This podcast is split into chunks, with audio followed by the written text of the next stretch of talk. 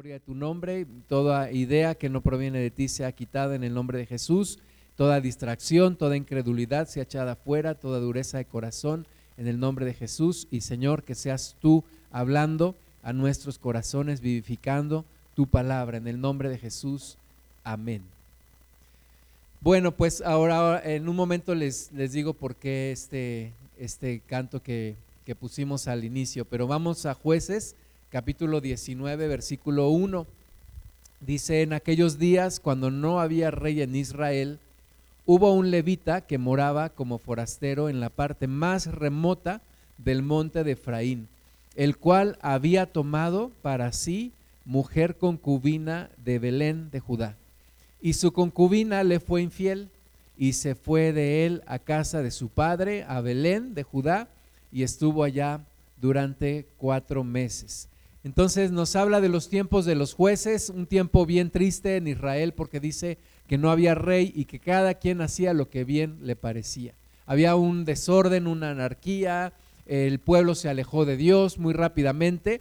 Después de esa generación, dice la palabra ahí, empezando en jueces, después de la generación de Josué que entró a la tierra, dice que toda esa generación murió y se levantó una generación que no conocía de Dios, y que no conocía de sus caminos. Y entonces la situación espiritual de Israel era cada vez peor, cada vez más, más em, alejados de Dios, cada vez más acercados a los ídolos de esos pueblos. Y en medio de esa situación y de esa época, esta historia que nos relata aquí jueces 19, de un hombre que era un levita, era un hombre de la tribu de Leví, apartado para ser sacerdote para Dios, que vivía en la parte más remota del monte de Efraín, vivía en las montañas, vivía en un lugar alejado, y entonces había tomado una mujer concubina. La Biblia no es que Dios permite, no es que Dios esté de acuerdo o no es que Dios mande que el hombre tenga una concubina. La Biblia dice que Dios creó a Adán y a Eva, no le creó a Adán muchas mujeres, le hizo una mujer. Pero en ese tiempo, entonces el pueblo empezaba a tomar esa costumbre de tomar una mujer y tomar otras mujeres y todas las que pudiera, eh, las que pudiera eh, mantener, las que pudiera proveer. Y así este levita tomó una mujer concubina. O sea, él tenía su mujer y aparte tenía una concubina. La concubina no tenía los mismos derechos que la mujer esposa, porque no podía, por ejemplo, heredar para sus hijos de acuerdo a lo que decía la palabra o de acuerdo a lo que la mujer esposa podía heredar. Entonces, era una situación de desventaja, era una situación en donde la mujer estaba en desventaja, ¿verdad? Porque un hombre podía tener varias mujeres, pero una mujer no podía tener varios hombres. Pero esto se corrige completamente en el Nuevo Testamento, en donde la Biblia dice que cada hombre tenga su mujer y cada mujer tenga su marido. Pero bueno, esta es la historia. Ahí está este levita, tiene una mujer concubina, pero esta mujer concubina le fue infiel. Y entonces también el hombre tenía la, posibilidad de, rechazar a la mujer Incluso la Biblia dice que aquella mujer o aquel hombre que era, era sorprendido en adulterio tenía que ser apedreado y tenía que morir. Pero bueno, aquí en esta historia la mujer comete, eh, comete infidelidad, se regresa a casa de su padre que está en eh, Belén de Judá y estuvo allá cuatro meses. Y después de esos cuatro meses, dice versículo 3, se levantó su marido y la siguió para hablarle amorosamente y hacerla volver y llevaba consigo un criado y un par de asnos, y ella le hizo entrar en la casa de su padre.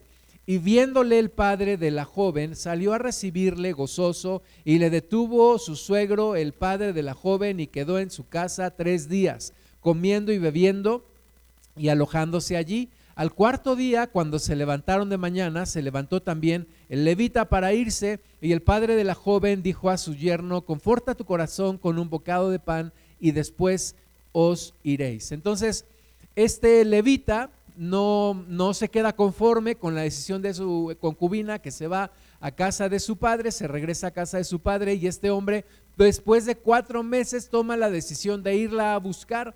Ahora era un lugar lejano porque el levita dice que vivía en las montañas de Efraín y la mujer se fue a la casa de su padre que estaba en Belén de Judá. Entonces tenía que recorrer un largo eh, camino, era casi como ir de un extremo a otro en, lo, que era, en, lo que era la tierra de Israel. Y entonces va, le habla, dice amorosamente, la convence, regrésate conmigo, etcétera, etcétera. Tal vez le llevó algunas flores, yo no sé qué le, qué le llevó, pero la mujer estuvo de acuerdo en regresar, pero el papá de la mujer le dice, no, mira, no te vayas, quédate, quédate tres días, al cuarto te vas. Llegó el cuarto día, el hombre dijo, bueno, pues ahora sí ya me voy. Y el hombre le volvió a insistir, no, quédate, quédate otro día más, no te, no te vayas tan apresuradamente. Y dice el versículo 6, se sentaron ellos dos y comieron y bebieron. Y el padre de la joven dijo al varón, yo te ruego que quieras pasar aquí la noche y se alegrará tu corazón. Y se levantó el varón para irse, pero insistió su suegro y volvió a pasar allí la noche. Al quinto día, levantándose de mañana para irse, le dijo el padre a la joven, conforta tu corazón y aguarda hasta que decline, le dijo el padre de la joven, perdón, hasta que decline el día. Y comieron ambos juntos. Luego se levantó el varón para irse, él y su concubina y su criado. Entonces su suegro, el padre de la joven, le dijo, he aquí ya declina para anochecer, te ruego que paséis aquí la noche, he aquí que el día se acaba duerme aquí para que se alegre tu corazón y mañana os levantaréis temprano a vuestro camino y te irás de casa. Entonces era ya el, sexto día, ya lo había convencido de que se quedara y ahora otra vez lo estaba tratando de convencer, ya era, ya estaba atardeciendo, ya venía la noche y le dice, pues quédate, quédate, te vas mañana temprano. Mas el hombre, versículo 10, no quiso pasar allí la noche, sino que se levantó y se fue y llegó hasta enfrente de Jebús, ¿verdad? Finalmente el hombre no se dejó convencer, ya era tarde, no era muy prudente irse a esa hora, porque como decíamos hace rato, era, era un lugar lejano, era ir de un extremo a otro en Israel, pero el hombre ya determinado dice, no, ya fue mucho, nos vamos, toma a su concubina, toma a su criado, toma su par de burros que había llevado y se van. Y entonces pasan enfrente de Jebús. Jebús era Jerusalén, pero Jerusalén todavía no era habitada por gente de Israel, era un lugar habitado por gente extranjera. Recuerda que era una de las ciudades que David tomó cuando él, fue rey, pero entonces Jebús todavía no era una ciudad habitada por israelitas. Y dice aquí que llegaron enfrente de Jebús, que es Jerusalén, con su par de asnos ensillados y su concubina. Y estando ya junto a Jebús, el día había declinado mucho y, dijo el criado a su señor, ven ahora y vámonos a esta ciudad de los Jebuseos para que pasemos en ella la noche. Imagínate la escena, imagínate que tú estás allí en ese viaje, ya está declinando el día, ya se está metiendo el sol, está esta ciudad de, Jebús allí eh, cerquita y el criado dice es que dónde vamos a pasar la noche y ya está por oscurecer y qué vamos a hacer, nos queda mucho tramo de camino, vamos a quedarnos ahí con los jebuseos. Y el levita dice, no, no nos vamos a quedar ahí, dice el versículo 12. Su señor le respondió, no iremos a ninguna ciudad de extranjeros que no sea de los hijos de Israel, sino que pasaremos hasta Gabá. Y dijo a su criado, ven, sigamos hasta uno de esos lugares para pasar la noche en Gabá o en Ramá. Muchas veces tomamos decisiones guiados por nuestra corazonada, guiados por nuestra emoción o por la urgencia que tenemos ya de llegar. Pero esta decisión que tomó este hombre fue una decisión inadecuada, ¿verdad? Ya era, era, era ya por llegar la noche, estaba este lugar ahí, dijo, no, vámonos a, a Gabá o a Ramá o a alguno de, alguna de las ciudades de Israel. No quiero que nos quedemos en una ciudad de extranjeros. Y entonces dice el versículo 14, pasando pues, caminaron y se les puso el sol junto a Gabá, que era de Benjamín. Y se apartaron del camino para entrar a pasar allí la noche en Gabá, y entrando se sentaron en la plaza de la ciudad, porque no hubo quien los acogiese en casa para pasar la noche. Entonces, finalmente llegó la noche, imagínate en ese tiempo no había alumbrado eléctrico, no había electricidad, no había luz en las casas, tal vez algunas velas o algo similar, pero imagínate la oscuridad allí. Y entonces eh, me sorprende que ya desde ese entonces las, los pueblos ya tenían plazas, entonces en esa, en esa ciudad de Gabá había una plaza y dice que no hubo quien los acogiese en casa, tal vez ellos intentaron pedir eh, a alguien que los, que los hospedara, pero tal vez les, les negaron la, la oportunidad y entonces se fueron a la plaza y no había nadie que los acogiese. Y entonces estaba ya plena noche en, allí en este lugar, seguramente como, como el clima del, de, no nos dicen qué temporada era, pero seguramente como el clima de allá de, de Medio Oriente, iba a ser mucho frío y ellos estaban ahí en la plaza. Y entonces, versículo 16, he aquí un hombre viejo que venía de su trabajo del campo al anochecer el cual era del monte de Efraín y moraba como forastero en Gabá. Fíjate, era como su paisano, era también del monte de Efraín. Este levita dice que moraba en las montañas de Efraín y este, este señor también, pero había ido como forastero a esta ciudad de Gabá. Dice, pero los moradores de aquel lugar eran, eran hijos de Benjamín, o sea, era de otra tribu. Y alzando el viejo los ojos, vio a aquel caminante en la plaza de la ciudad y le dijo, ¿a dónde vas y de dónde vienes? Y él respondió, pasamos de Belén de Judá a la parte más remota del monte de Efraín, de donde soy. Y había ido a Belén de Judá, mas ahora voy a la casa de Jehová y no hay quien me reciba en casa. Entonces yo creo que se identificaron muy bien. Ah, pues tú eres de, de Efraínas, yo también, qué padre, y cómo está por allá la tierra. Y ahí tal vez empezaron a platicar, etcétera, etcétera. Y entonces eh, dice el versículo 19, nosotros tenemos paja y forraje para nuestros asnos y también tenemos pan y vino para mí y para tu sierva y para el criado que está con tu siervo. No nos hace falta nada. Y el hombre anciano dijo, paz sea contigo, tu necesidad toda quede solamente a mi cargo, con tal que no pases la noche en la plaza. Y los trajo a su casa y dio de comer a sus asnos y se lavaron los pies y comieron y bebieron una de las cualidades eh, más importantes en ese tiempo era la hospitalidad. Y este hombre, este viejo, como le llama aquí la palabra, este hombre ya anciano, este hombre ya mayor de edad, eh, manifiesta esa virtud de la hospitalidad. Le dice al Señor, oye, tú eres mi paisano, vente, vénganse, vente con tu, con tu criado, con tu concubina, con tu par de, de asnos y vamos a la casa, ahí se pueden quedar, ahí con tal de que no pasen la noche aquí en, a la intemperie, en este lugar, vénganse y dice que lavaron sus pies, comieron, bebieron, yo creo que estaban platicando y todo muy ameno. Y entonces, versículo 22, cuando estaban gozosos, he aquí que los hombres de aquella ciudad, hombres perversos, rodearon la casa, golpeando a la puerta, y hablaron al anciano dueño de la casa, diciendo, saca al hombre que ha entrado en tu casa para que lo conozcamos. Estaban muy contentos platicando y tal, todo, y entonces empiezan a golpear en la puerta y empiezan a decir los hombres de aquella ciudad, saca a ese hombre que ha venido como visitante a tu casa para que lo conozcamos. Ahora, para conocerlo no es que, hay mucho gusto, yo soy Gustavo, no. Dice las otras versiones que lo que querían era tener relaciones sexuales con ese señor. ¿Te recuerda una historia? ¿Una historia previa? Allá en Génesis. ¿Alguien se acuerda? ¿No? ¿Quién?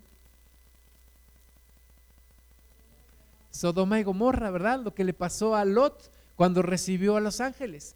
Así, el mismísimo caso, ¿verdad? Los hombres se juntan, pero eso había pasado en Sodoma y Gomorra. Y aquí estamos en una de las aldeas de Israel. Y esos hombres eran benjamitas, eran de la tribu de Benjamín. Y estaban tocando, golpeando a la puerta, pidiendo que sacaran al hombre para violarlo. Qué situación tan triste, sobre todo porque de nuevo estamos hablando del pueblo de Dios, estamos hablando de Israel. Y entonces eh, dice el versículo 23, salió a ellos el dueño de la casa y les dijo, no hermanos míos, os ruego que no cometáis este mal, ya que este hombre ha entrado en mi casa, no hagáis esta maldad. He aquí mi hija virgen y la concubina de él, y yo os las sacaré ahora, humilladlas y haced con ellas como os parezca y no hagáis a este hombre cosa tan infame. Misma reacción que había tenido Lot, ¿te acuerdas?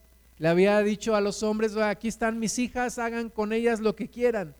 Pero en ese caso Dios eh, metió, dice la palabra, que uno de los ángeles alargó su mano, metió a Lot, metió a las hijas, cerró la puerta, puso ceguera en los hombres, los confundió y al otro día esos hombres murieron por el juicio de Dios. Pero aquí estamos hablando de una de las tribus de Israel. Y aquí no intervino Dios de manera sobrenatural. Y es triste, es triste la reacción del hombre y es triste la reacción que vamos a ver del levita. Porque le dice, mira, allí mejor te va mi hija que es virgen. Qué situación tan complicada, ¿verdad? ¿Cuántos de nosotros reaccionaríamos así? O sea, ofrecer a, a la hija para que hicieran con ella lo que quisieran estos hombres perversos. Y entonces Versículo 25, más aquellos hombres no le quisieron oír, por lo que tomando aquel hombre a su concubina, la sacó y entraron a ella y abusaron de ella toda la noche hasta la mañana y la dejaron cuando apuntaba el alba. Y cuando ya amanecía, vino la mujer y cayó delante de la puerta de la casa de aquel hombre donde su señor estaba hasta que fue de día. Qué situación tan horrible. El, el, hombre que supuestamente amaba a su concubina, la saca para salvarse él. La saca y dice la palabra de Dios que esos hombres perversos abusaron de ella toda la noche hasta la mañana. Y cuando amaneció, la pobre mujer llegó ahí arrastrándose y finalmente cayó delante de la puerta de la casa ese día. No es un cuento, es una historia real, ocurrió, fue real. Ahora, creo que esta, esta noticia bien podría ser una noticia en nuestros días. Acabo yo de leer en la semana varias noticias de mujeres que fueron, que fueron violadas y una de ellas no aguantó la vergüenza de la situación y se suicidó. Es una situación como las situaciones que hoy estamos viviendo. Pero dice el versículo 27, se levantó por la mañana su señor y abrió las puertas de la casa y salió para seguir su camino. Y he aquí la mujer, su concubina, estaba tendida delante de la puerta de la casa con las manos sobre el umbral. Y, y él le dijo, levántate y vámonos. Pero ella no respondió. La mujer estaba muerta. Estaba muerta. Estaba muerta por la humillación, estaba muerta por la vergüenza, por lo que había pasado, por esos hombres perversos que habían abusado de ella. Estaba, estaba muerta. No respondió porque ya no tenía vida. Yo no sé si murió de un golpe o murió de tristeza o se suicidó. Yo no sé qué pasó, pero la mujer estaba muerta, estaba deshecha, deshecha. Hombres perversos que no se tocan el corazón con tal de satisfacer su deseo pervertido, su deseo sexual. Y, gente así hoy hay muchísima. Todos los días hay noticias similares, todos los días lo peor, te digo que es, nos estamos acostumbrando a, ver todo esto, a escuchar esas noticias. Ya no nos sorprende, ya no nos indigna, ya, ya lo vemos como algo normal cada vez, cada vez esto es más grande, más fuerte y, la noticia de hoy es peor que la de ayer y la de mañana será peor que la de hoy. Y así estamos. Entonces dice, la levantó el varón y echándola sobre su asno se levantó y se fue a su lugar. Y llegando a su casa, tomó un cuchillo y echó mano de su concubina y la partió por sus huesos en doce partes y la envió por todo el territorio de Israel. Y todo el que veía aquello decía, jamás se ha hecho ni visto tal cosa desde el tiempo en que los hijos de Israel subieron de la tierra de Egipto hasta hoy. Considerad, tomad consejo y hablad. Este, este levita despedaza en doce partes el cuerpo de su concubina y las envía a las doce tribus de Israel y les dice, pues a ver, ahora, ¿qué van a hacer? Y entonces eh, indagan y le preguntan y, qué fue lo que pasó y, y, él cuenta toda la historia. Ahora, te decía, esta, esta historia bien podría ser una historia de nuestros días. Nuestra sociedad está literalmente pudriéndose. Nuestra sociedad está descomponiéndose cada vez a mayor velocidad. Y vemos tantas cosas y la capacidad que tienen hoy las redes sociales para, para diseminar las noticias en un instante y todo se graba y hay cámaras y hay celulares y hay gente que publica y rápidamente estamos sabiendo todas las situaciones tan, tan pésimas, tan alarmantes que estamos viviendo hoy. Como Israel en esos tiempos, nuestra sociedad hoy está alejada de Dios. Lo malo se está volviendo el estándar. Lo malo está volviéndose lo que todos quieren hacer. Todos los días vemos malas noticias y la noticia de hoy supera a la de ayer y nos hemos acostumbrado. Ahora la pregunta es, ¿qué hace la iglesia ante la situación actual? Este señor llegó a su casa con el cuerpo de su concubina, tuvo la frialdad, o lo como le quieras llamar, de partir el cuerpo en doce pedazos y mandarlos con mensajeros a las tribus de Israel. Y entonces dice la Biblia que los que, los que se enteraban de esto decían, ¿qué es esto? Nunca hemos visto algo semejante desde que salimos desde Egipto. Nunca se ha visto algo así. Pero dice ahí al final de los versículos que leímos, considerad y ved qué vamos a hacer. Y entonces la iglesia de hoy, ¿qué hace ante la situación actual? ¿Qué siente la iglesia? ¿Qué siente la iglesia? ¿Qué siente la iglesia ante las noticias que estamos recibiendo todos los días? Hace unos días eh, mi esposa y yo estábamos viendo en las noticias, seguramente ustedes también las vieron, de una muchacha que vivía en Alemania, una mexicana, que se fue a estudiar allá y de repente pues desapareció.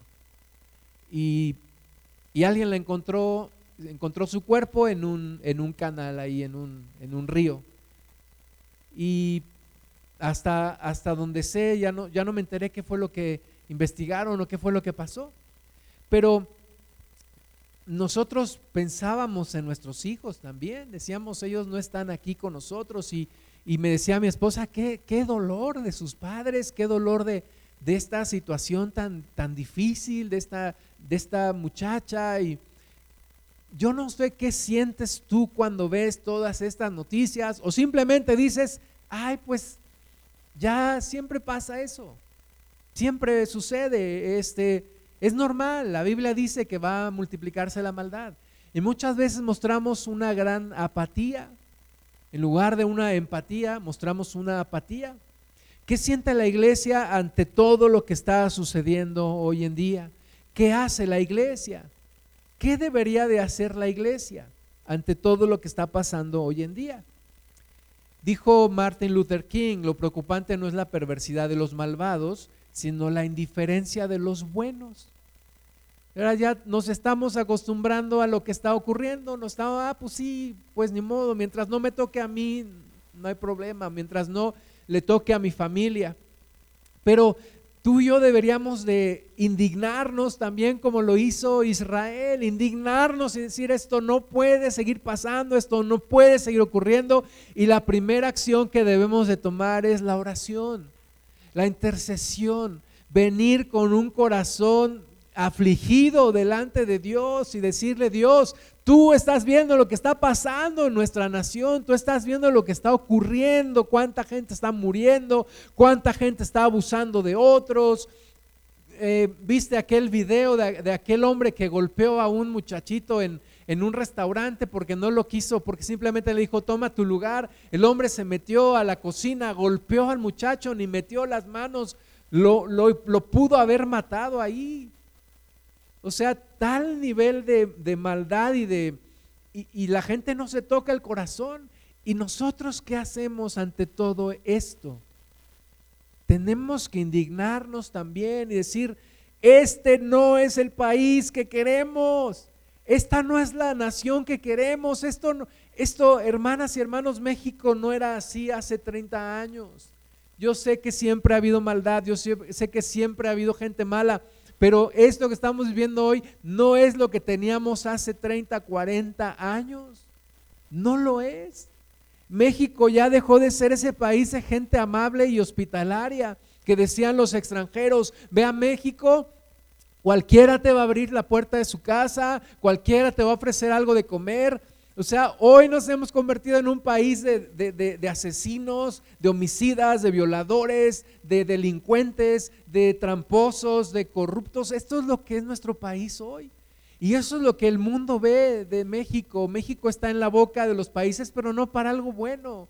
Está en boca de los países como un pésimo ejemplo de lo que, de lo que debe de ser una sociedad. Y la iglesia tiene que actuar, tiene que actuar en oración primeramente, en intercesión, en predicar la palabra y por eso ese canto de, de, hace más de 30 años que decía, vamos a salir, vamos a cambiar México, vamos a predicar el Evangelio, tenemos que hacer algo, la iglesia tiene que hacer algo. La solución de esto no está en las manos del gobierno, está comprobado, ningún gobierno va a poder, ningún hombre va a poder, la iglesia tiene que levantarse en oración.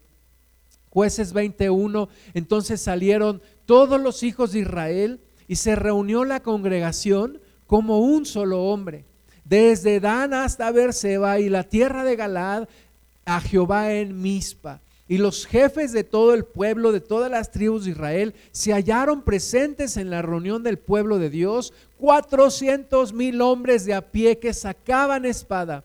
Y los hijos de Benjamín oyeron que los hijos de Israel habían subido a Mizpa y dijeron los hijos de Israel, decid cómo fue esta maldad. O sea, se levantan, se indignan, se levantan, dice aquí, como un solo hombre.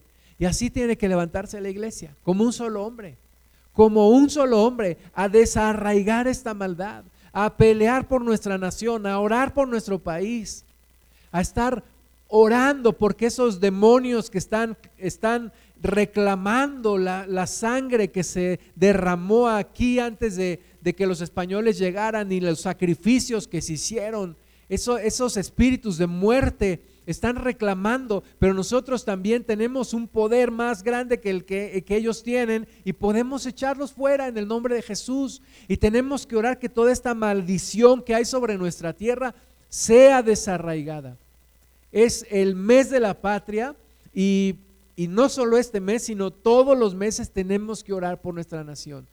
Porque este es el país donde nos tocó, donde Dios nos sembró. La Biblia dice que Dios designó a cada quien un tiempo y un espacio. Y a nosotros nos puso aquí en esta tierra que se llama México.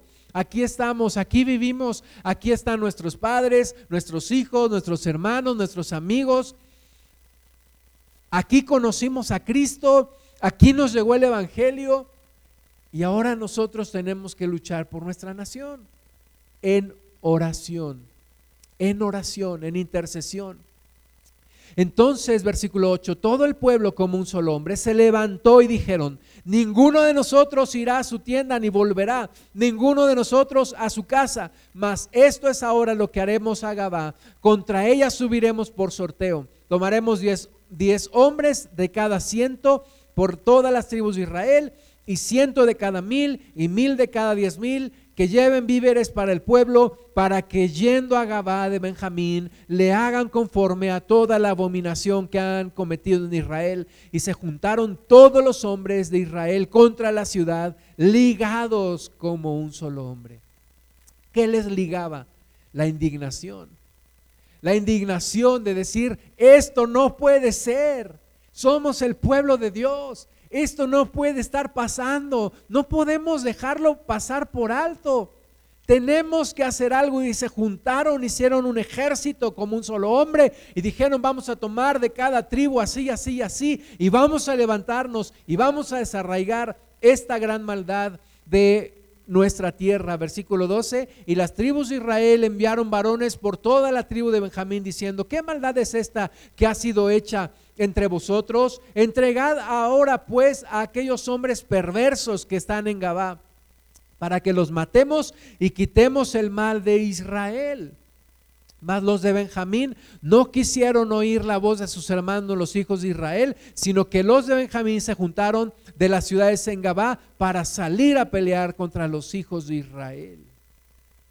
Ellos encubrieron a, a estos hombres perversos. Israel no tuvo más que un remedio, levantarse en contra de toda la tribu de Benjamín. Una guerra civil en Israel para desarraigar la maldad ¿verdad? Y ellos tomaron ante, dicen que ante problemas graves, soluciones graves. Y ellos tomaron las armas para levantarse en contra de sus mismos hermanos. Jueces 20, 18. Luego se levantaron los hijos de Israel y subieron a la casa de Dios y consultaron a Dios diciendo, ¿quién subirá de nosotros el, el primero en la guerra contra los hijos de Benjamín? Y Jehová respondió, Judá será el primero. Versículo 19, se levantaron pues los hijos de Israel por la mañana contra Gabá y salieron los hijos de Israel a combatir contra Benjamín y los varones de Israel ordenaron la batalla contra ellos junto a Gabá. Saliendo entonces de Gabá los hijos de Benjamín derribaron por tierra aquel día 22 mil hombres de los hijos de Israel. O sea, salieron en contra de ellos, le preguntaron a Dios, Dios, ¿quién va primero? Dios dijo, va primero Judá, van allá y matan a 22 mil hombres.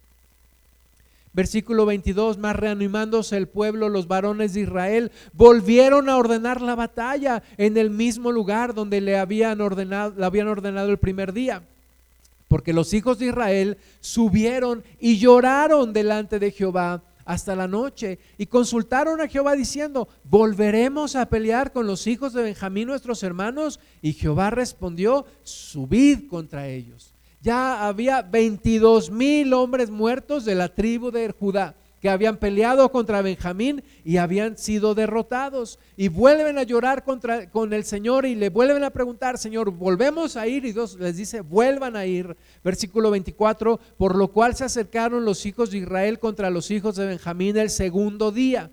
Y aquel segundo día saliendo Benjamín de Gabá contra ellos, derribaron por tierra otros 18 mil hombres de los hijos de Israel, todos los cuales sacaban espada. Entonces subieron todos los hijos de Israel y todo el pueblo y vinieron a la casa de Dios y lloraron y se sentaron allí en presencia de Jehová y ayunaron aquel día hasta la noche y ofrecieron holocaustos y ofrendas de paz delante de Jehová. Ya te diste cuenta que esto es lo primero que debían de haber hecho. Ayunado, orado, ofrecer al Señor holocaustos y pedirle al Señor su ayuda y decirle, Dios, esto no puede estar pasando en nuestra nación. Y es lo que la iglesia tiene que hacer. Orar al Señor, decirle, Dios, esto no puede seguir pasando. Están, están abusando de jovencitas. Me, es, es, esto, esto ya no es humano. O sea, un, tipo que viola a una, a una, muchacha y luego la mata. Esto, esto no viene de un corazón humano. Esto es demoníaco. Esto es perverso. Eh, personas que se matan unas a otras por un territorio para vender droga y que se descuartizan y que, y que los martirizan antes de que mueran. O sea, esto ya no es humano, esto es demoníaco. Y esto se combate con oración, con oración. La iglesia no puede seguir callada, la iglesia no puede seguir pasiva. Necesitamos todos los días estar orando. Y, aquí van los hijos de Israel. El primer día les matan 22 mil. El segundo día les matan 18 mil. ¿Qué hay que hacer? Hay que seguir orando. Hay que seguir peleando, hay que seguir intercediendo. No podemos quedarnos en la pasividad. Versículo 27, y los hijos de Israel preguntaron a Jehová, pues el arca del pacto de Dios estaba allí en aquellos días, y Fines, hijo de Eleazar, hijo de Aarón, ministraba delante de ella en aquellos días, y dijeron, volveremos aún a salir contra los hijos de Benjamín, nuestros hermanos, para pelear, o desistiremos. Y hoy la iglesia tiene que venir delante del Señor y, encontrar las fuerzas para seguir orando, para seguir intercediendo. Es que no cambia nada, es que sigue orando. Es que no veo transformación, sigue orando. Sigue orando, sigue intercediendo, sigue peleando, sigue en la batalla. Ellos ya les habían matado primero 22 mil, luego 18 mil hombres. Y estaban llorando y, reconocían que los de Benjamín eran sus hermanos y le dicen, Señor, ¿Desistimos o seguimos peleando? Y Jehová dijo, subid, porque mañana yo os los entregaré. Versículo 35, y derrotó Jehová a Benjamín delante de Israel y mataron los hijos de Israel aquel día a 25 mil hombres de Benjamín, todos los cuales sacaban espada. Finalmente vencieron, movidos por una indignación. No puede no puede pasar este tipo de cosas en Israel. Hermanas y hermanos, nuestra nación nos necesita. Necesita nuestras oraciones, necesita nuestra intercesión. Si la iglesia no lo hace, el mundo no lo hará, el mundo no va a orar, el mundo no va a clamar a Dios, el mundo no conoce a Dios nosotros tenemos que orar, tenemos que interceder, tenemos que reprender al enemigo, pelear por esta tierra, pelear por nuestros familiares, amigos, conocidos, ver el dolor de, tanta gente. Tú sabes, hoy en día, cuánta acaba de renunciar la encargada de, del programa este en contra de los desaparecidos. En México, México es la nación que no está en guerra, que más homicidios tiene, que más desaparecidos tiene.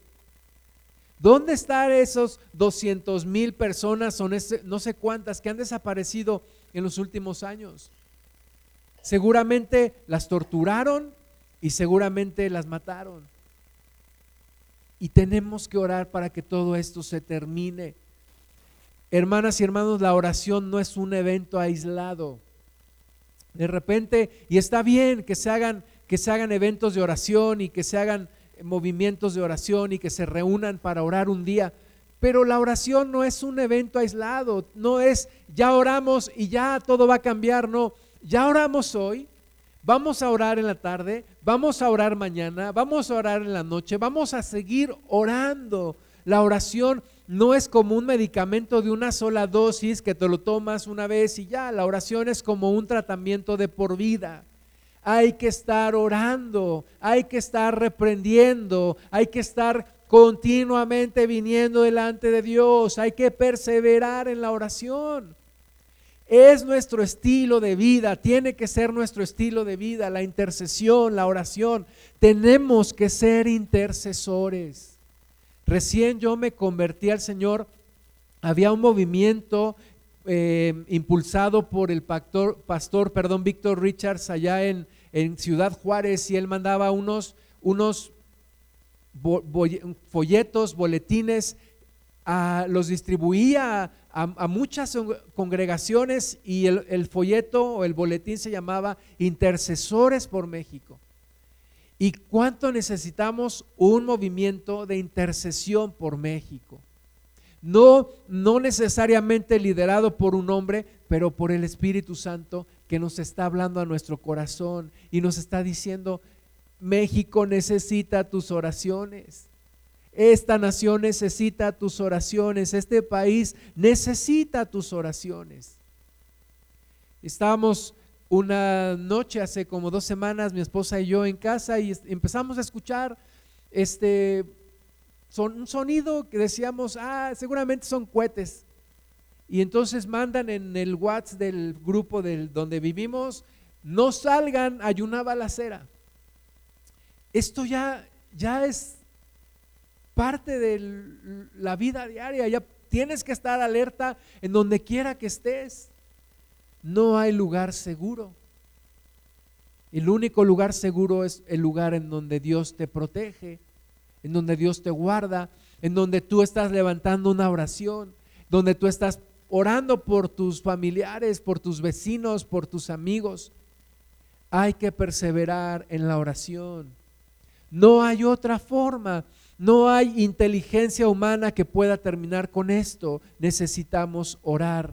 Lucas 18.1 también le refirió Jesús una parábola sobre la necesidad de orar siempre y no desmayar. La necesidad de orar siempre y no desmayar. La oración no es un evento aislado, no es de decir ya oré y ya todo va a cambiar. Tienes que estar orando continuamente. Y esta es la parábola.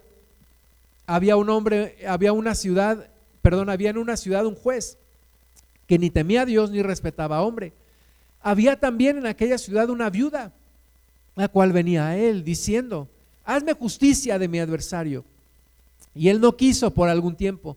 Pero después de esto dijo dentro de sí, aunque ni temo a Dios, ni tengo respeto a hombre, sin embargo, porque esta viuda me es molesta, le haré justicia, no sea que viniendo de continuo me agote la paciencia. Y le dijo el Señor, oíd lo que dijo el juez injusto. ¿Y acaso Dios no hará justicia a sus escogidos que claman a Él día y noche? ¿Cuándo hay que clamar a Dios? Día y noche. Día y noche. Hay que estar clamando al Señor. ¿Se tardará en responderles? Pregunta Jesús. Os digo que pronto les hará justicia. Pero cuando venga el Hijo del Hombre, ¿hallará fe en la tierra?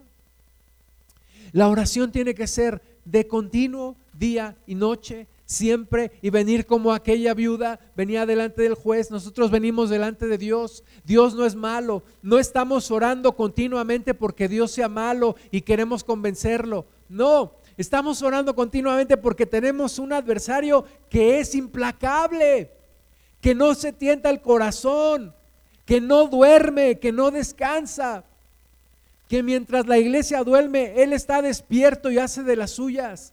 Por eso la oración tiene que ser de día y de noche, continua, siempre, estar orando, estar intercediendo, estar pidiéndole al Señor, Señor, cubre mis familiares, bendice a mis hermanos, Señor, ayuda a mi país, ten misericordia de nuestra ciudad, ten misericordia de la Ciudad de México, ten misericordia de los estados del norte, del sur, Señor, ten misericordia de los jóvenes, de los niños, de las mujeres, Señor, ten misericordia de la gente mayor y estar viniendo delante de Dios de día y de noche, así como la viuda Señor, acuérdate, Padre, no nos dejes, Señor, aquí estamos, Señor, aquí seguimos. Dios, acuérdate de nosotros, ten misericordia. Y reprendiendo al enemigo en el nombre de Jesús. Jeremías 29, 7, y procurad la paz de la ciudad a la cual os hice transportar, y rogad por ella, Jehová, porque en su paz tendréis vosotros paz. Oremos por nuestra ciudad, oremos por nuestro país. decía a un, señor, a un, a un, taxista, es que todo lo que está pasando y lo que está sucediendo en otras ciudades, y, me dijo, es que tú no sabes todo lo que pasa aquí en Pachuca. Tú no sabes todo lo que sucede aquí en las noches. Tú no sabes todo lo que está ocurriendo y cuánta gente muere y cuántos se pelean y cuántos se balacean y cuántos se acuchillan y, y cuántas mujeres violan y cuánto, digo, es más allá de lo que pensamos, más allá de lo que imaginamos. Tenemos que orar. Tenemos que orar por todo esto.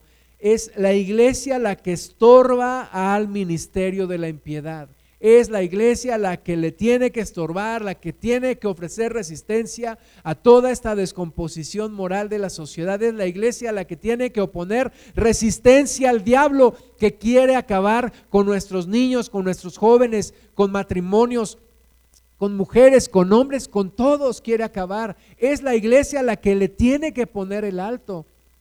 El mundo no sabe defenderse ante todo esto.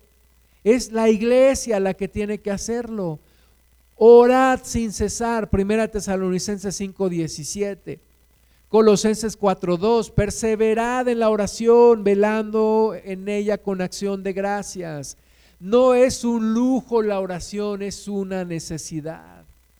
Lo necesitamos urgentemente, necesitamos las oraciones de la iglesia urgentemente. Segundo de Crónicas 7:14, si se humillara mi pueblo, si se humillare mi pueblo, sobre el cual mi nombre es invocado, y oraren y buscaren mi rostro y se convirtieren de sus malos caminos, entonces yo oiré desde los cielos y perdonaré sus pecados y sanaré su tierra. Necesitamos que Dios sane esta tierra, que Dios sane esta nación, que Dios sane este país, este México. Este México lindo y querido, sí es nuestra nación, es nuestro país, es nuestra tierra. Hace años había unas calcomanías que pegábamos en los automóviles que decía, Jesucristo es mi Salvador y México es mi patria, México es mi país. Tenemos que orar porque nos duele este México, nos duele lo que está ocurriendo. Efesios 6, 18, orando en todo tiempo con toda oración y súplica en el Espíritu y velando en ello con toda perseverancia y súplica por todos los santos. Oremos por todos los santos.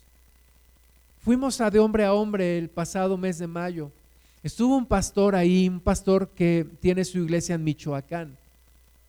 Y él nos decía que él no se atreve a contar este testimonio en muchos lugares por, muchas cuestiones, pero ahí nos platicó su testimonio de cómo en, un, en medio de un servicio, en pleno domingo, en pleno día, entraron unos hombres armados, empezaron a disparar al techo. Y él pensó, el pastor estaba predicando al frente y él los vio entrando. Y él dijo, vienen por alguien o vienen a robar las camionetas y los carros como ya en otras ocasiones, van a pedir las llaves. Pero dice que siguieron avanzando, siguieron avanzando y se dio cuenta que venían por él. Dice que lo agarraron de los cabellos, lo bajaron del púlpito, lo arrastraron, se lo llevaron y lo tuvieron secuestrado. Y, yo digo, todo esto está pasando en nuestra nación. Y por supuesto que esto no va a salir en las noticias. Pero todo esto está ocurriendo y nos narró cómo lo tuvieron días en, un, en una casa de, de estas de seguridad y cómo dice que le tocó presenciar, le tocó ver, lo pusieron ahí al lado de otros que tenían ahí también y cómo los llevaron a un lugar, le dispararon a uno. Dice que él sintió la sangre caliente, cómo le salpicó en la nuca. Y él pensaba que iba a morir. Y él le dijo a Dios, Dios, tú me das una oportunidad más. Yo pienso que no es mi tiempo. Dame una oportunidad de ver por mi familia. Y dice que en eso trataron de disparar, se trabó el arma y, y no lo ejecutaron ese día. Y por la gracia de Dios, ahí nos platicó los detalles cómo pudo salir de ese lugar. Pero esto está pasando. Hermanas y hermanos, esto es indignante. Indignante. Lo que está ocurriendo en nuestro país no tiene nombre. Eh, apenas esta semana, carretera México-Pachuca, se suben unos delincuentes, asaltan a los pasajeros, bajan al chofer y lo matan ahí en la carretera, a plena luz del día. Esto no puede estar ocurriendo. Tenemos que orar, nos tiene que indignar lo que está pasando. Lleva meses el problema ahí en Tizayuca, meses. Ya mataron quién sabe a cuántos choferes. Le están pidiendo derecho de piso para seguir trabajando. Y ellos dicen, no, no, no, no lo vamos a hacer. La gente está espantada, la gente está está, eh, me invitaron a compartir hace un, par de meses en una congregación, un hombre que venía de Tizayuca, dice, hermanos, oren porque está la situación bien complicada, bien difícil, la gente tiene miedo, la gente está espantada. Esto no puede estar ocurriendo. Hermanas y hermanos, necesitamos oración. Con toda súplica y perseverancia y súplica por todos los santos. Oremos unos por otros, oremos por nuestros hermanos, oremos por aquellas iglesias que están en otros estados también. Estemos continuamente en oración. Señor, que nuestra fe no falte. Este pastor que les platico nos dio el testimonio y les puedo compartir el mensaje completo, lo, tengo, un hermano lo grabó y, y lo podemos compartir. Cuando finalmente pudo salir y pasó todo esto, él pensó en irse, en irse de, ese, ese lugar donde él vive. Y le ofrecieron una posición de pastorado en Estados Unidos, con sueldo, casa y todo. Y le dijo a su esposa, mujer, yo creo que es tiempo de irnos. Y la mujer le dijo, me voy contigo si la misma voz que te está diciendo que nos vayamos es la misma voz que nos dijo que sirviéramos en este lugar. Y el hombre desistió y siguen en ese lugar y siguen predicando. Tenemos que orar por nosotros, tenemos que orar por las congregaciones en otros lugares, tenemos que levantarnos con toda perseverancia y súplica por todos los santos. Que el Evangelio siga adelante, que la iglesia no se duerma, que la iglesia no se dé por vencida. Primera Timoteo 2.8, quiero pues que los hombres oren en todo lugar, levantando manos santas sin ira ni contienda. Levantar nuestra oración. La iglesia de hoy es la iglesia de oración. Intercesión, oración. Tenemos que levantarnos, es urgente. Primera Timoteo 2.1, exhorto ante todo a que se hagan rogativas, oraciones, peticiones y acciones de gracias por todos los hombres, por los reyes y por todos los que están en eminencia, para que vivamos quieta y reposadamente en toda piedad y honestidad. El gobierno tiene que hacer su parte, pero aquí dice que para que podamos vivir reposadamente en toda piedad y honestidad, tenemos que orar. Tenemos que interceder. Tenemos que estar orando, intercediendo en todo momento, día y noche, día y noche. Y hoy lo vamos a hacer, y mañana también, y pasado mañana, y toda la semana, y todo el mes, y todos los años, hasta que Dios nos llame. Necesitamos ser gente de oración. Ezequiel 22, 23. Vino a mi palabra de Jehová diciendo, Hijo de hombre, di a ella, tú no eres tierra limpia y aquí piensa en nuestro país. Y Dios nos está, podemos tomar esta palabra y decir, Dios nos está diciendo esto a México. Tú no eres tierra limpia, ni rociada con lluvia en el día del furor. Hay conjuración de sus profetas en medio de ella. Como león rugiente que arrebata presa, devoraron almas, tomaron haciendas y honra, multiplicaron sus viudas en medio de ella. Sus sacerdotes violaron mi ley y contaminaron mis santuarios. Entre lo santo y lo profano no hicieron diferencia, ni distinguieron entre inmundo y limpio. Y mis días de reposo, y de mis días de reposo apartaron sus ojos. Y yo he sido profanado en medio de ellos. Sus príncipes en medio de ella son como lobos que arrebatan presa, derramando sangre para destruir las almas, para obtener ganancias injustas. Y sus profetas recubrían con lodo suelto, profetizándoles vanidad y adivinándoles mentira, diciendo, así ha dicho Jehová el Señor, y Jehová no había hablado. El pueblo de la tierra usaba de opresión y cometía robo. Al afligido y al menesteroso hacía violencia y al extranjero oprimía sin derecho. ¿Te enteraste en plena Ciudad de México, viaducto Miguel Alemán, en plena luz del día, matan a un hindú por unos cuantos dólares. La sangre se derrama y hay el, el, el menor aprecio de la vida. La gente mata por 100 pesos, por un celular. Esto es lo que nos está describiendo Ezequiel. Pero he aquí la, la palabra para ti, para mí, versículo 30. Y busqué entre ellos hombre que hiciese vallado y que se pusiese en la brecha delante de mí a favor de la tierra para que yo no la destruyese. Y no lo hallé. Y no lo hallé. Y este es un reclamo para la iglesia, para ti, para mí. Dios dice, busqué quien se pusiera en la brecha y no lo hallé. Y esta tierra no es tierra limpia. Y todo lo que está pasando está delante de los ojos de Dios. Versículo 31, por tanto derramaré sobre ellos mi ira, con el ardor de mi ira los consumí, hice volver el camino de ellos sobre su propia cabeza, dice Jehová el Señor. ¿Por qué no nos llueve en nuestra nación?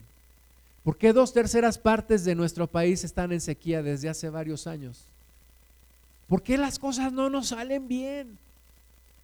¿Por qué cuando parece que va a haber un tiempo de bonanza no lo hay? ¿Por qué se enseñorean otros de nosotros?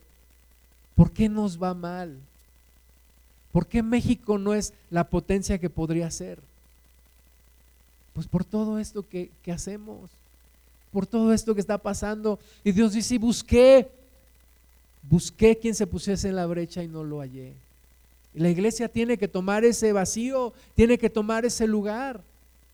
Y tenemos que ser como, como el apóstol Pablo en Romanos 9.1, verdad digo en Cristo, no miento, y mi conciencia me da testimonio en el Espíritu Santo.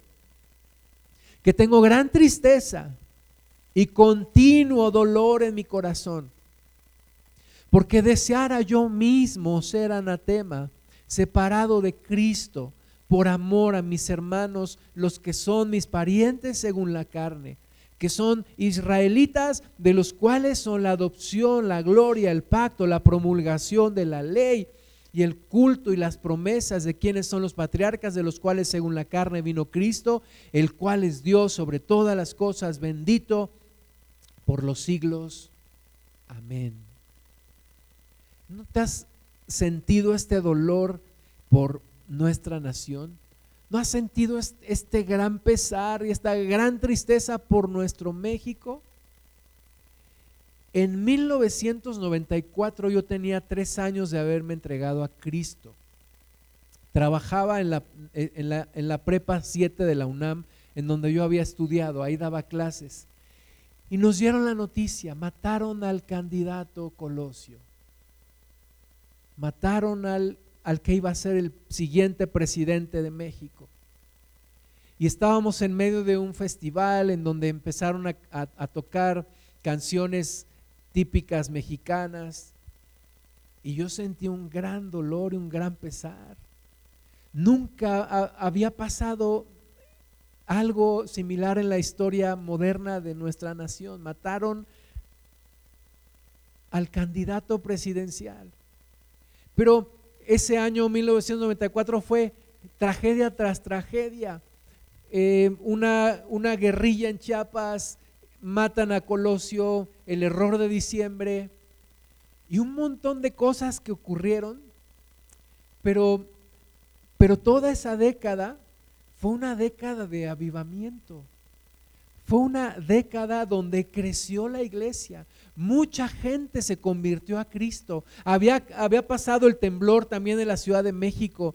Mucha gente vino al Señor. Vivimos un avivamiento sin saber lo que era un avivamiento. Y en estos tiempos, muchos dicen, Dios, ¿dónde estás? Dios, ¿Por qué no te manifiestas como antes? ¿Por qué no hablas como antes? ¿Por qué no te haces notorio ante la gente? Pero, pero Dios ya nos dijo, yo estoy buscando quien se ponga en la brecha y no lo encuentro. Y no encuentro una iglesia de intercesión, y no encuentro una iglesia de oración, y no encuentro una iglesia entregada. Y entonces Dios nos regresa la pregunta a nosotros. ¿Cuándo nos vamos a interesar por esta nación?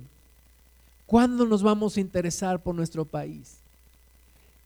El escudo de nuestra bandera es el escudo de Cristo, es el águila devorando a la serpiente. Es nuestro Cristo.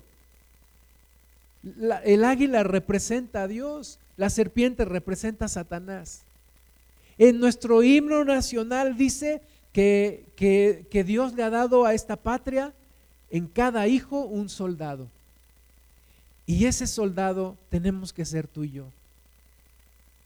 Tenemos que levantarnos en oración. No nada más en este mes, no nada más en este día. Tenemos que levantarnos en oración de aquí hasta que Dios nos llame. Y levantarnos en oración.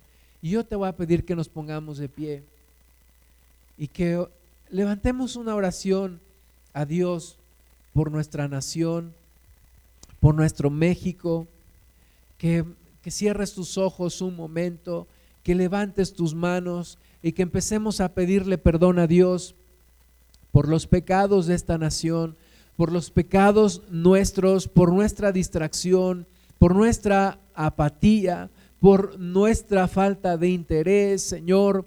Estamos abriendo nuestra boca, levantando nuestra voz delante de ti, Padre, porque nos duele lo que está pasando en nuestra nación, porque nos duele lo que está ocurriendo en nuestro México, Señor, porque no es la tierra en donde queremos estar así. No es que queramos que nuestro país esté sufriendo lo que está sufriendo, Señor. No es lo que vemos tanto derramamiento de sangre, tanta tanta tanta situación adversa, tanta falta de respeto por la vida, Señor, tanta maldad, tanta perversión.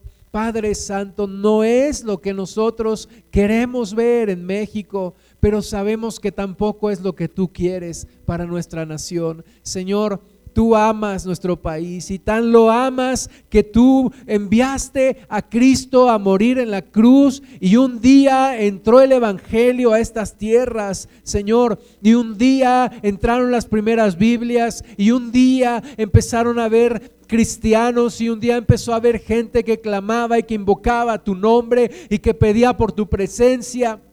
Y un día, Señor, empezaste a bendecir esta tierra y empezaste a multiplicar tu pueblo en México. Pero ahora nos han alcanzado estos tiempos de maldad, Señor, y estos tiempos de sequía espiritual en donde nosotros clamamos a ti por un avivamiento, clamamos a ti por un perdón, por un arrepentimiento y clamamos a ti, Señor, por una visitación en nuestra nación, porque nos duele nuestro México, porque lo levantamos delante de ti, Señor, porque exponemos ante tu presencia todo lo que está ocurriendo y la gente que está muriendo y la gente inocente que está sufriendo y aquellos, Señor, que viven sin esperanza y que viven, Señor, una vida sin propósito y una vida arrastrando una miserable existencia. Señor, pedimos que vuelvas a bendecir esta tierra, que vuelvas a bendecir estas almas, que no te olvides de nuestra nación,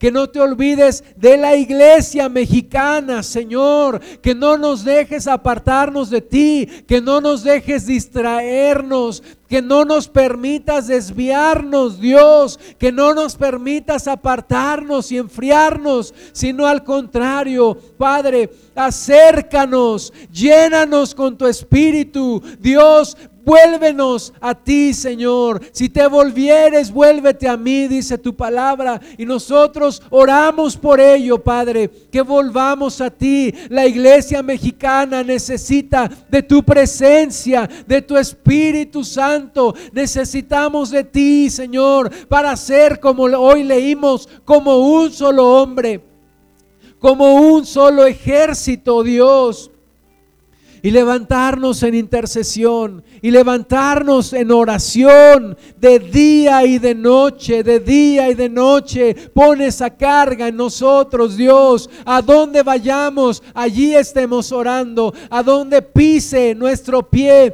toda tierra que pise la planta de nuestro pie sea para Cristo y allí estemos intercediendo y allí estemos orando. Y Padre, ten misericordia de los santos. Ten misericordia de tu iglesia. Ten misericordia de nosotros. Guárdanos, Padre, de toda violencia. Guarda en esos lugares peligrosos, Señor, en donde en donde hombres perversos están haciendo de las suyas. Guarda tu pueblo, Dios. Guarda tus santos, guarda tus siervos, guarda tus siervas, guarda nuestras hijas, Señor. Guarda nuestros hijos, guarda a las mujeres y a los hombres, a los ancianos, a las mujeres de avanzada edad, Señor. Ten misericordia.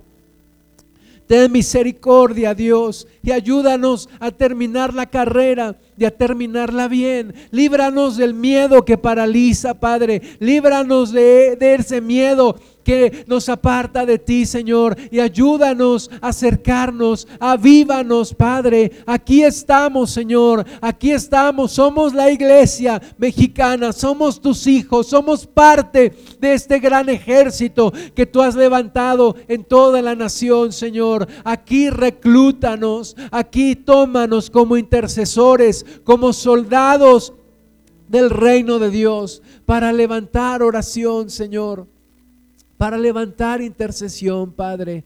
Y ten misericordia, Dios. Ten misericordia de nuestra nación. Pasa y ayúdanos en México, Padre. Pasa y ayúdanos en México. Ayúdanos, Espíritu Santo. Te necesitamos, Señor. Trae dirección, trae convicción, trae avivamiento. Jesús, Quita el humanismo, el emocionalismo. Oh Dios, y ayúdanos. Ayuda a mi nación. Ayuda a mi país.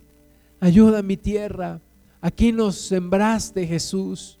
Aquí nacimos y muchos de nosotros aquí moriremos. Señor, Señor, ayuda a mi tierra, ayuda a mi país, ayuda a mi México lindo y querido. Señor, levántate, glorifícate en nuestra nación ante todos estos demonios que se levantan derramando sangre y llevando gente a la perdición. Les ponemos un alto en el nombre de Jesús, en el nombre que es sobre todo nombre, clamando en el mejor pacto, en el pacto en la sangre del Cordero de Dios en el nombre de Jesús, porque no hay mayor pacto que el pacto en la sangre del Cordero. Y Señor, nosotros reclamamos México para Cristo. México para Cristo. México para Cristo. México para Cristo. México es mi país y Cristo es mi Salvador. Y nosotros deseamos, Señor, que más te conozcan en nuestra nación, que más sepan de ti, Señor, que más vengan al conocimiento de ti, oh Dios. Gloria a tu nombre, gloria a tu nombre, Señor. Bendice mi país, ten misericordia de los niños, ten misericordia de los jóvenes, ten misericordia, Señor, de las familias rescata de la perdición a tanta gente, Dios, en nuestra nación. Haz tu obra, haz tu obra, Señor. No nos dejes, no nos sueltes, Señor. Y ayúdanos, y ayúdanos, Señor. Dile al Señor, heme aquí para que me conviertas en un intercesor en un soldado de tu ejército, Señor. Heme aquí, Señor. Pon carga en mi corazón por mi país. Y cuando se me olvide orar por mi país, Señor, recuérdame, recuérdame, no me dejes estar en paz hasta que yo ore por mi país, hasta que yo levante a mi nación, a mis amigos, a mis familiares, a mis hermanos en Cristo. No me dejes estar en paz hasta que yo levante oración todos los días, todos los días, todos los días, por el resto de mi vida. Señor, quiero ser un intercesor, quiero ser una persona de oración. No me dejes en paz, Señor, hasta que yo esté orando de día y de noche, de día y de noche y ser como aquella viuda que venía delante del juez de día y de noche a decirte, Señor, ¿hasta cuándo harás justicia en México? ¿Hasta cuándo levantarás la iglesia mexicana? ¿Hasta cuándo visitarás mi nación, Señor?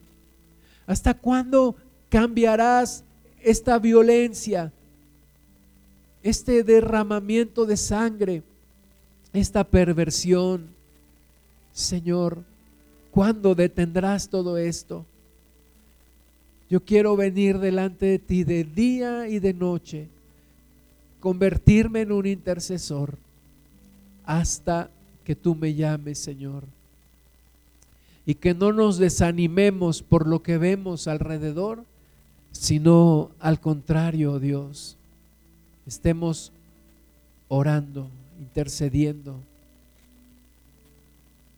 en toda oración y súplica por los santos por tu iglesia, por la gente que no te conoce, por la gente que está apartada, Señor, por los que están sin esperanza, por los que están desprotegidos, por los que están vulnerables, por los que están padeciendo, Señor, por los que están siendo engañados para meterlos en malos caminos por las mamás que, que ven sufrir a sus hijos.